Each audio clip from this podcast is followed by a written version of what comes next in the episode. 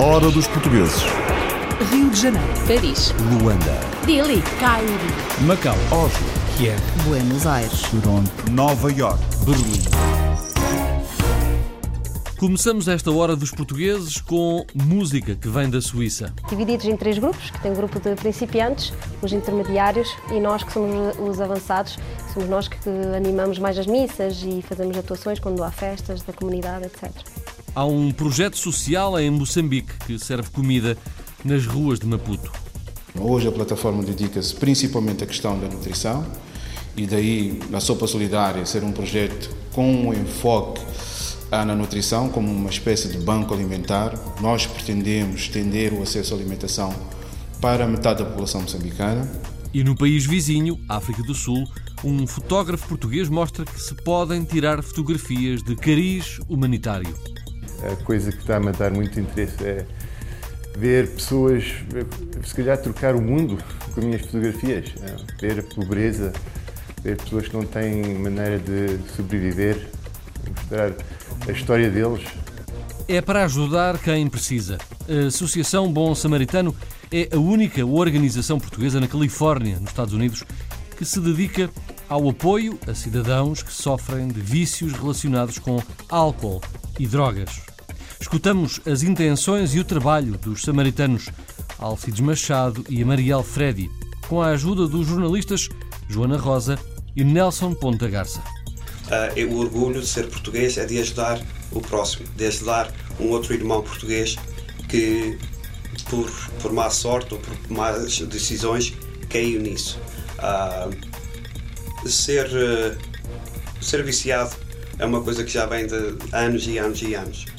E é uma coisa que ninguém gosta de falar disso. Só o filhozinho é que faz droga, o nosso filho não faz. Para ajudar o próximo, os samaritanos portugueses cuidam de quem precisa, na Califórnia.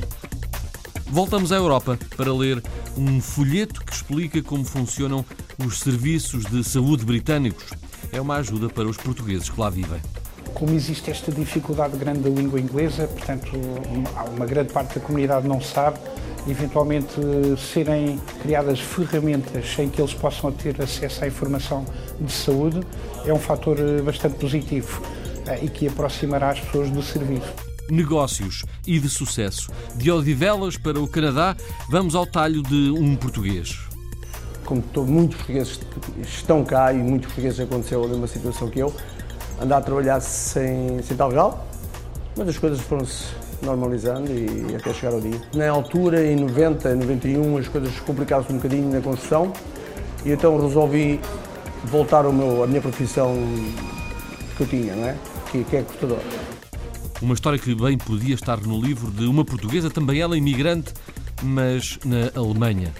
É uma série de textos hum, separados que, que a pessoa hoje pode ler um, amanhã pode ler outro. Hum, e são basicamente histórias do cotidiano. Ah, fala de um bocadinho da imigração, fala um bocadinho hum, da nossa vida longe do nosso país, Ah, fala do meu bem mais precioso, que é o meu filho, hum, da luta da minha mãe ah, para que hum, conseguisse dar aos filhos aquilo que, que ela achava ser o melhor. São os livros que também fazem o dia a dia de uma portuguesa. A primeira a dar aulas numa universidade da Venezuela. Estudei primeiro inglês, eh, francês e depois, quando já, já acabou essa, essa aprendizagem, pensei que podia entrar na, na universidade. As minhas filhas já estavam eh, relativamente grandes e eu pude ir eh, e, e- e fazer aquilo que eu realmente queria. A experiência foi excelente. Os meus alunos aceitam com muita facilidade as pessoas Vamos aprender mais nesta Hora dos Portugueses. This is the last call for the 12 o'clock British Airways flight VA412 to Amsterdam. E começamos com violas. A comunidade católica de língua portuguesa de Genebra, na Suíça, tem um grupo de violas composto por mais de 40 membros. O grupo anima não só os cultos da Igreja Católica, mas também vários eventos da comunidade portuguesa local. Vamos ao encontro da professora Cátia Silva, com a ajuda da jornalista Vanessa Santos.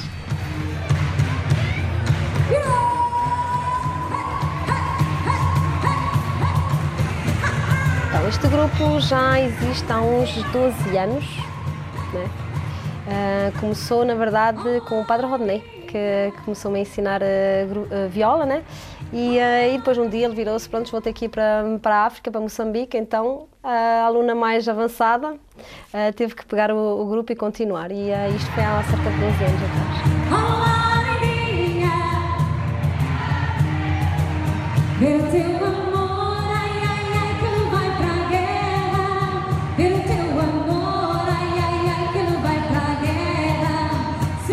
Somos mais ou menos 50, divididos em três grupos, que tem o um grupo de principiantes, os intermediários e nós que somos os avançados, somos nós que animamos mais as missas e fazemos atuações quando há festas da comunidade, etc. Não sei o mais posso ser. O contrato que eu fiz com o padre na época que, que ele começou a ensinar a, a tocar viola foi ensinava e quando eu soubesse tocar, animava nas missas. E é esse mesmo contrato que eu faço com todos os alunos, uh, mas em contrapartida espero deles eh, uma responsabilidade para eles, quando estiverem preparados, uh, animarem, cantarem e tocarem nas, nas missas, nas diferentes missas que há durante o fim de semana.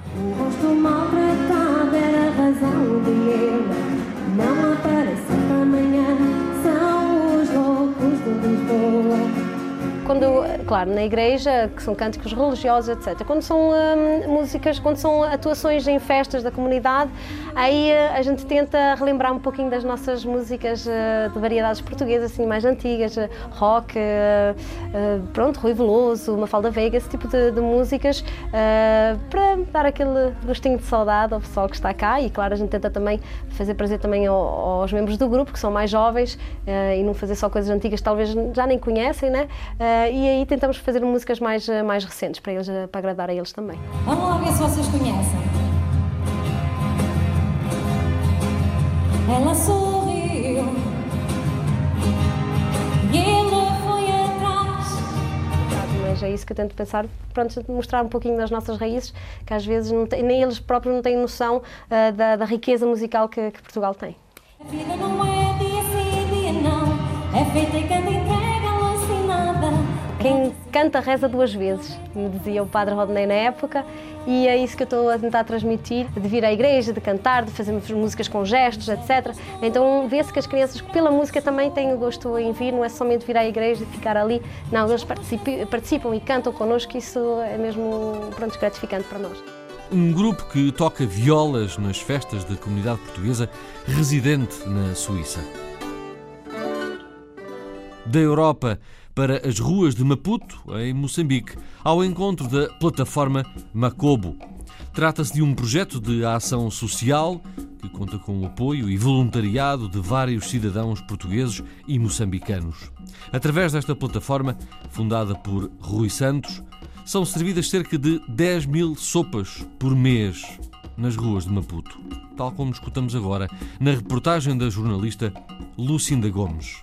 O projeto chama-se Macobo nasceu como uma plataforma de apoio social com foco para a direção de jovens de rua através de iniciativas artesanais para a geração de renda. Macobo, a plataforma solidária, é uma alternativa de inserção social para jovens, eh, adolescentes, idosos, principalmente raparigas eh, e deficientes, eh, como uma forma de encontrar um espaço de inserção social e pensamos de que forma é que nós podemos inserir um, esta, esta franja da sociedade que não encontra enquadramento social e económico.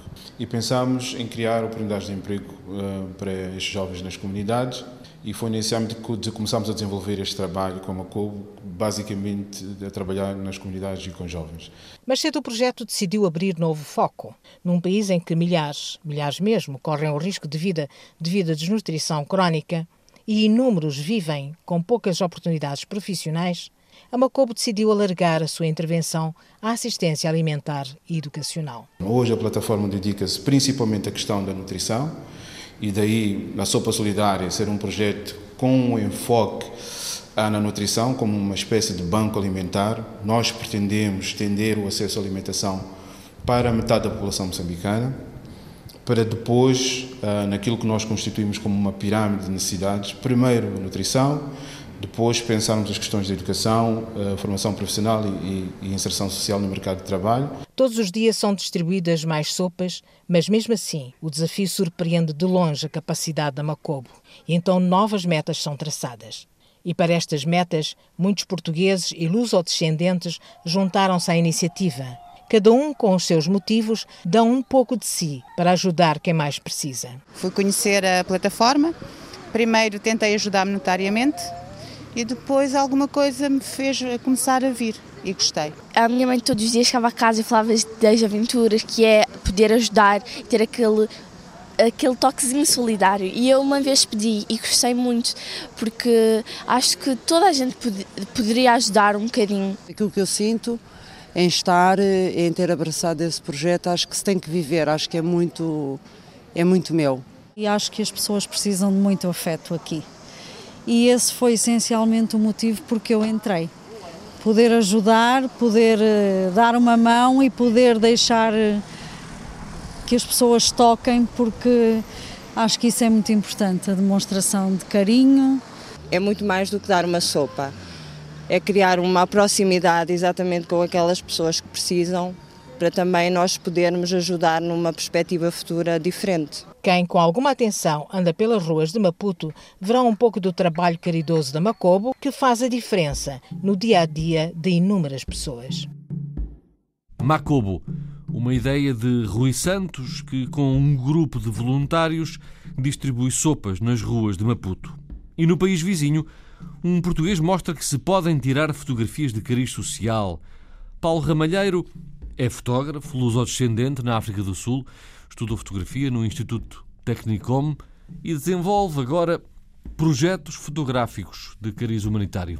Tal como adiante testemunha a família de Anne Cummings, uma residente na África do Sul, vamos de visita ao estúdio fotográfico com o jornalista Viriato Barreto. O luso-descendente Paulo Ramalheiro dedicou-se à fotografia quando ainda jovem, tendo tirado um curso de três anos na Technicom, um colégio sul-africano com equivalência universitária. Eu comecei a trabalhar para outros fotógrafos eh, e eu penso que eles ensinaram mais lá do que a escola conseguia me ensinar. A trabalhar com as pessoas, arranjar clientes é uma coisa difícil. Também a trabalhar no advertising eh, e com modelos também são pessoas difíceis e são as pessoas que pagam. Fomos encontrá-lo em sua casa, onde tem o seu estúdio quando de uma sessão fotográfica para um álbum familiar. We've come here today to do a family photo shoot with Paul Ramil Hero. Viemos para fazer um álbum fotográfico da nossa família. O meu filho e a namorada vieram de Itália. A minha filha e o companheiro são imigrantes na Nova Zelândia.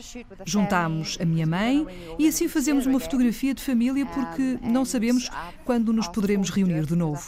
Procurámos o Paulo porque ele é criativo e deixa-nos à vontade frente à câmara.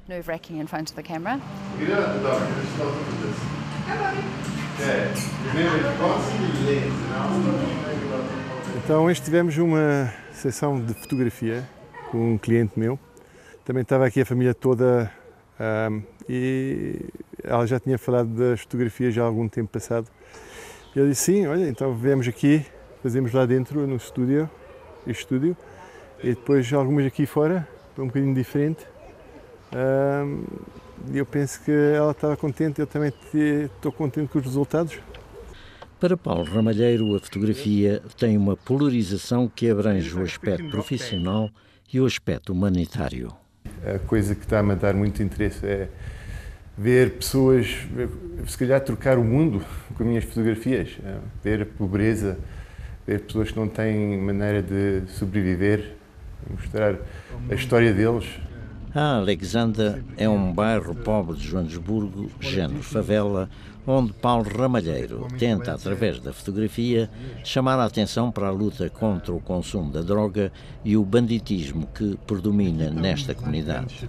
Há pessoas que me puseram nessa situação para eu ter esse interesse e eles deram-me a oportunidade para ir ver clínicas aqui de pessoas envolvidas nas drogas e ádicos a, a recuperar. Para mim foi importante essas fotografias, porque as pessoas que falaram comigo pensavam que eu conseguia trocar a vida deles. Um clique humanitário sai da máquina fotográfica deste português na África do Sul. É para ajudar quem precisa. A Associação Bom Samaritano é a única organização portuguesa na Califórnia, nos Estados Unidos, que se dedica ao apoio a cidadãos que sofrem de vícios relacionados com álcool e drogas. Escutamos as intenções e o trabalho dos samaritanos Alcides Machado e Mariel Fredi, com a ajuda dos jornalistas Joana Rosa e Nelson Ponta Garça. Alcides Machado, fundador da Fundação O Bom Samaritano, dedica-se, para além da música, à comunidade portuguesa, dando apoio aos que sofrem de comportamentos de vício.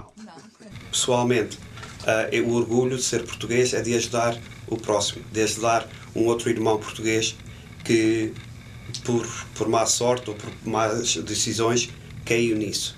Uh, ser, uh, ser viciado é uma coisa que já vem de anos e anos e anos. E é uma coisa que ninguém gosta de falar disso.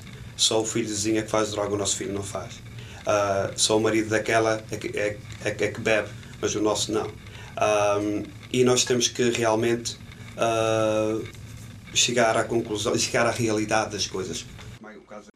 O Bom Samaritano alerta para a quantidade de casos graves que existem na comunidade portuguesa.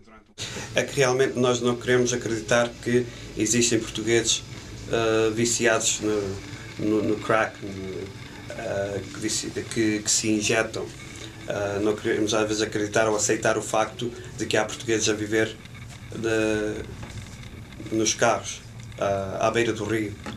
não queremos acreditar isso, porque nós temos aquele orgulho de ser portugueses. Referindo as situações mais dramáticas que presencia, Alcides diz que o seu método não passa pela luta contra as pessoas, mas sim contra o vício. Nós temos que compreender que eu estou lutando não contra as pessoas, não contra a pessoa viciada, estou lutando contra a doença do vício. Portanto, é, é, é, é importante não julgar as pessoas, porque se alguém tem uma outra doença qualquer, a gente diz: Oh, coitado, tem uma doença. Se alguém fala de alguém ser viciado numa droga ou, ou no álcool, que é também uma droga, diz: Ela é um bêbado ou um drogado. Temos que ter muito cuidado, porque nós realmente, eu sei que estou tratando da doença, uh, primeira, primeiramente. A Fundação permite ainda facilitar o acesso na ajuda a quem sofre de um vício que afeta toda a família. É muito importante dizer que somos a primeira fundação deste género com esta, com esta visão de realmente ir ao encontro de pessoas necessitadas de, hum, de várias situações. É interessante que estamos aqui neste país há muito tempo, como eu, mas às vezes não sabemos onde começar. Temos um problema ou emocional ou de vício e realmente não sabemos, não temos essa. Agora há muito Google e muito isso, mas em realidade, quando a pessoa está com stress e com os seus problemas, não sabe realmente ir buscar ajuda. É isso que tem visto aqui, nós já há quatro anos, é que realmente temos ajudado muito nesse sentido. E não é só a pessoa afetada, porque ao fim e ao cabo uma família inteira é afetada. Tanto faz ser marido, pode ser a família dentro da casa, mas também pode ser a família mais estendida, como os pais, os avós e os tios. Isso é, isso é muito bonito de ver. Para Alcides Machado, o orgulho em ser português transmite-se na ajuda ao próximo. Para ajudar o próximo, os samaritanos portugueses cuidam de quem precisa na Califórnia.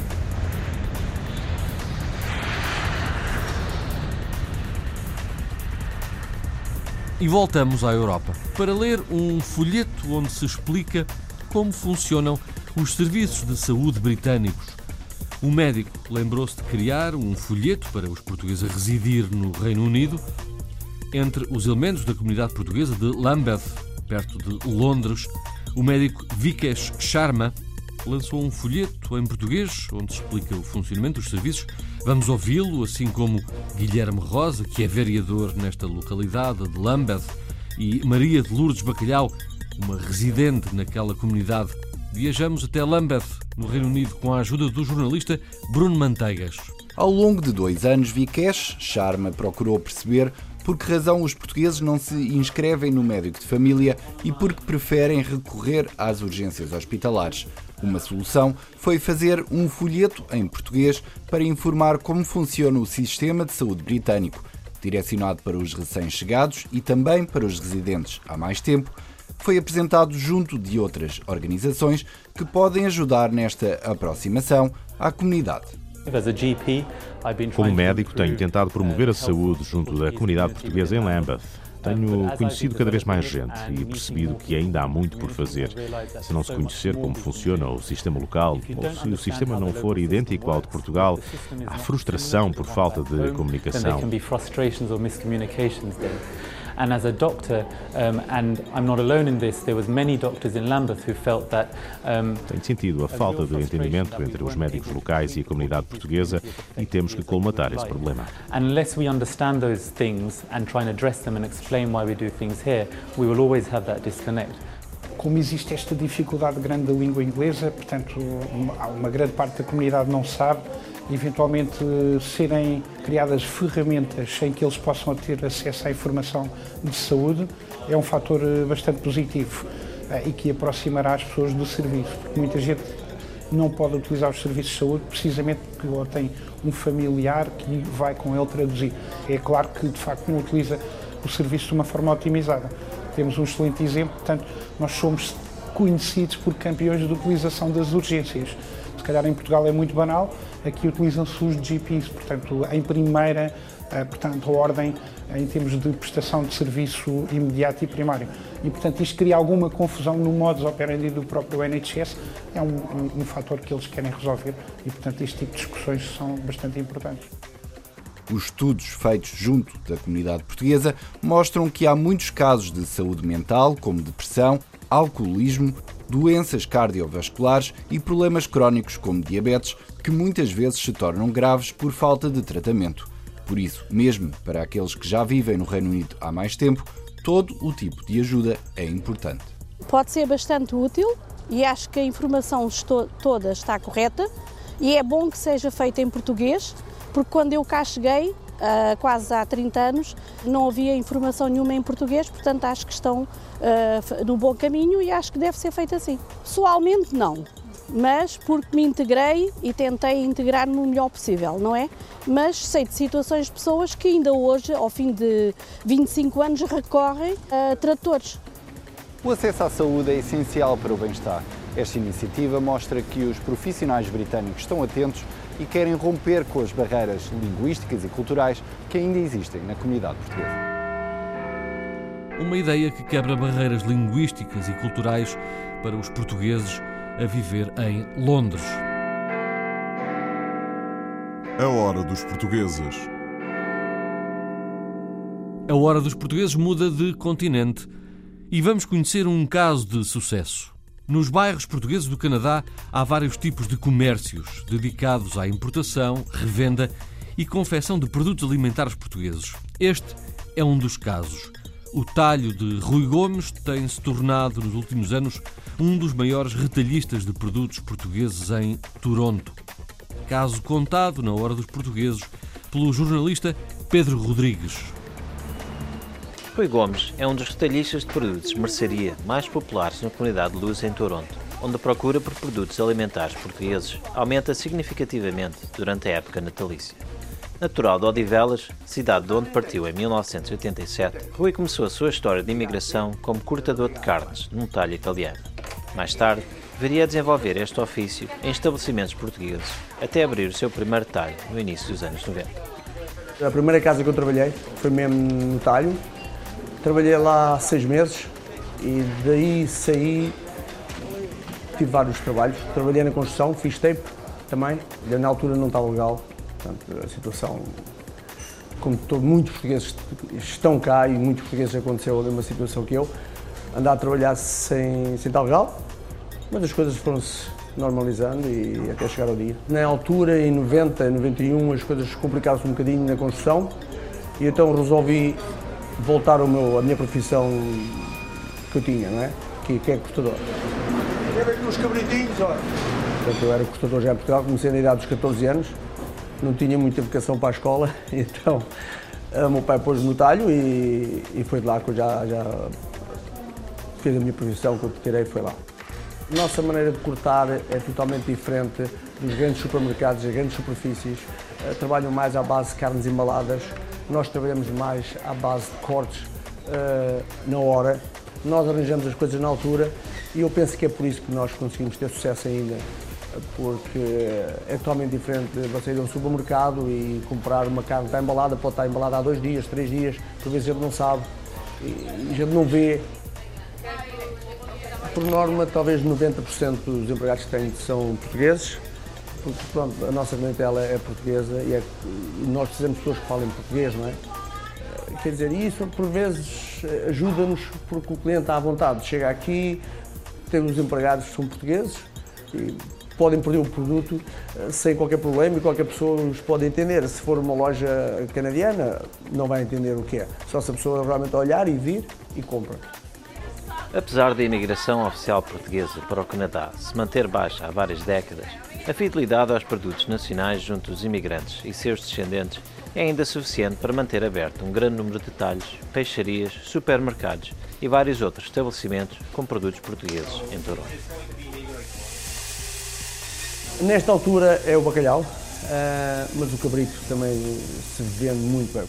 Mesmo quando tinha o só talho, eu sempre vendi bacalhau. E sempre vendi peixe congelado, não muito, não como agora, mas vendi sempre peixe congelado. Para além do negócio de talho e mercearia, Rui tem-se dedicado à produção de leitão assado, cuja procura é grande entre os seus clientes portugueses e canadianos. Eu pensei sempre em assar leitão aqui e comecei a assar uns leitões assim mais na brincadeira, mas as coisas começaram a crescer e comprei uma unit só para fazer leitões. Atualmente temos cinco fornos para assar leitões, cada, cada forno assa 5 leitões cada vez, fazemos 25 leitões de uma virada só. Entre os portugueses o leitão é um, é um prato uh, que o português gosta, tem muita procura. Uh, nós temos muito leitão, nós uh, entre o dia 24 e 25 temos a volta de 300 leitões para e nós estamos focados atualmente numa comunidade que não está habituada a comer leitão, que é canadiana. Uh, e nós temos feito um pouco de advertising e tem sido um sucesso. De Odivelas para o Canadá, um comerciante talhante de sucesso.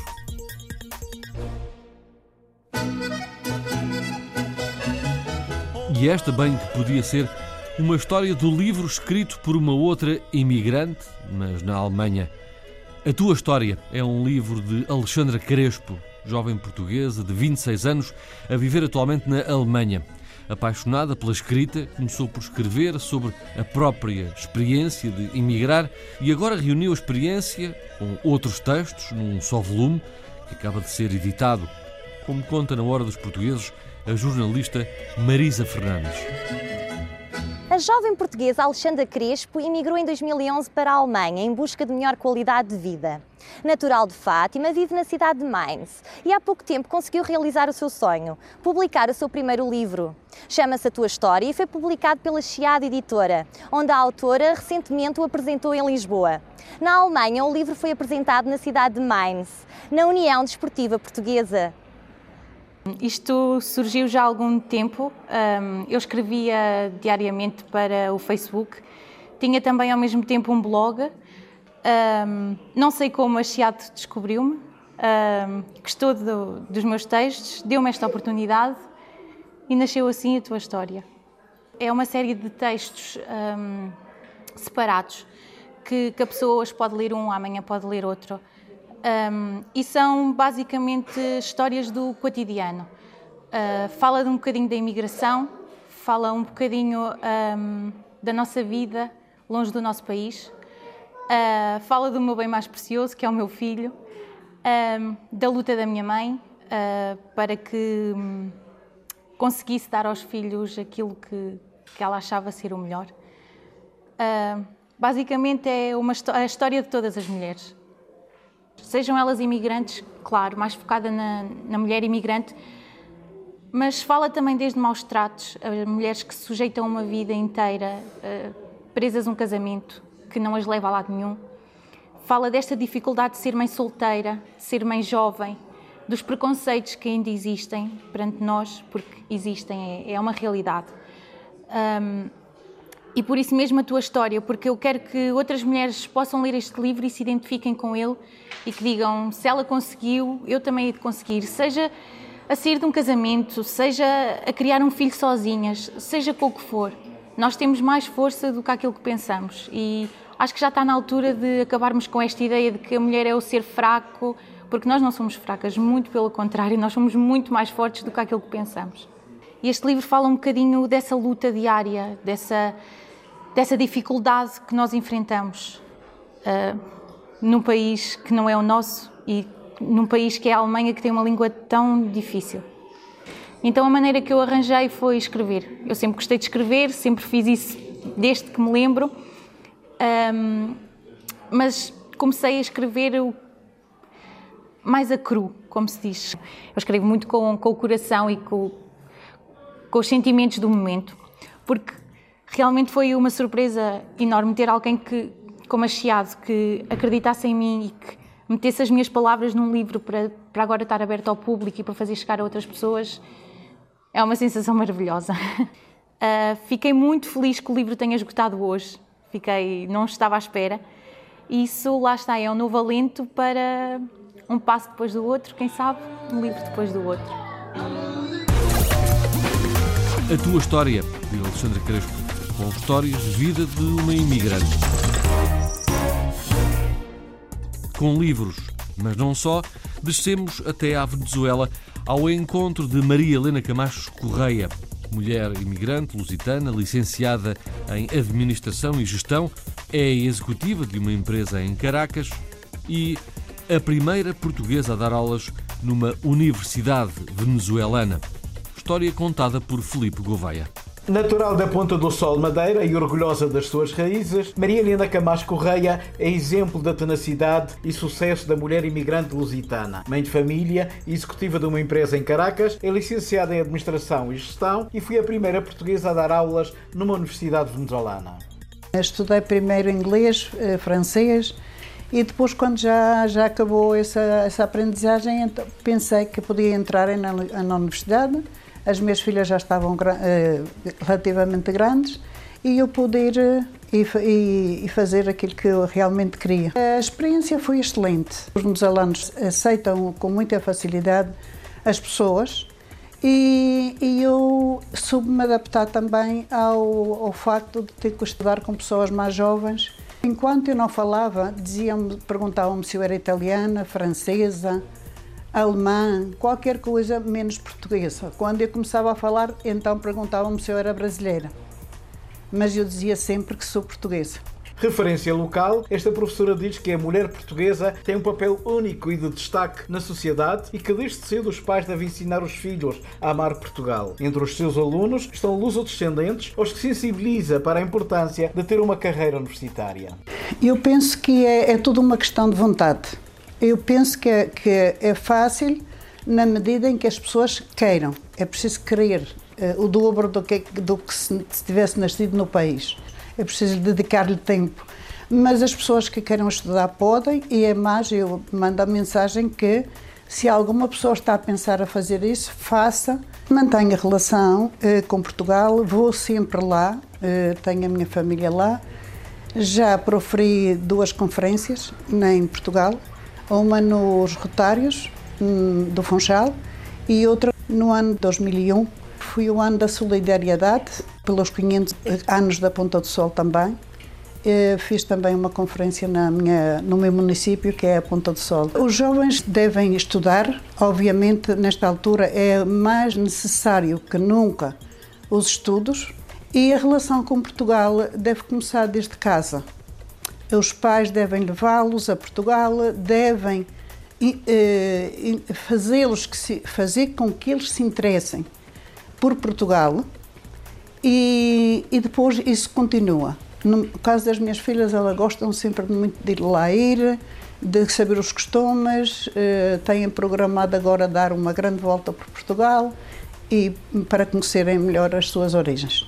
Gostava uma mensagem para os portugueses em geral pelo mundo eh, que nunca se sintam menos eh, pelo facto de estar fora da sua terra e também quando lá vão considerar-se cidadãos de primeira. Maria Helena Camacho Correia, portuguesa, professora, a primeira a dar aulas numa universidade da Venezuela.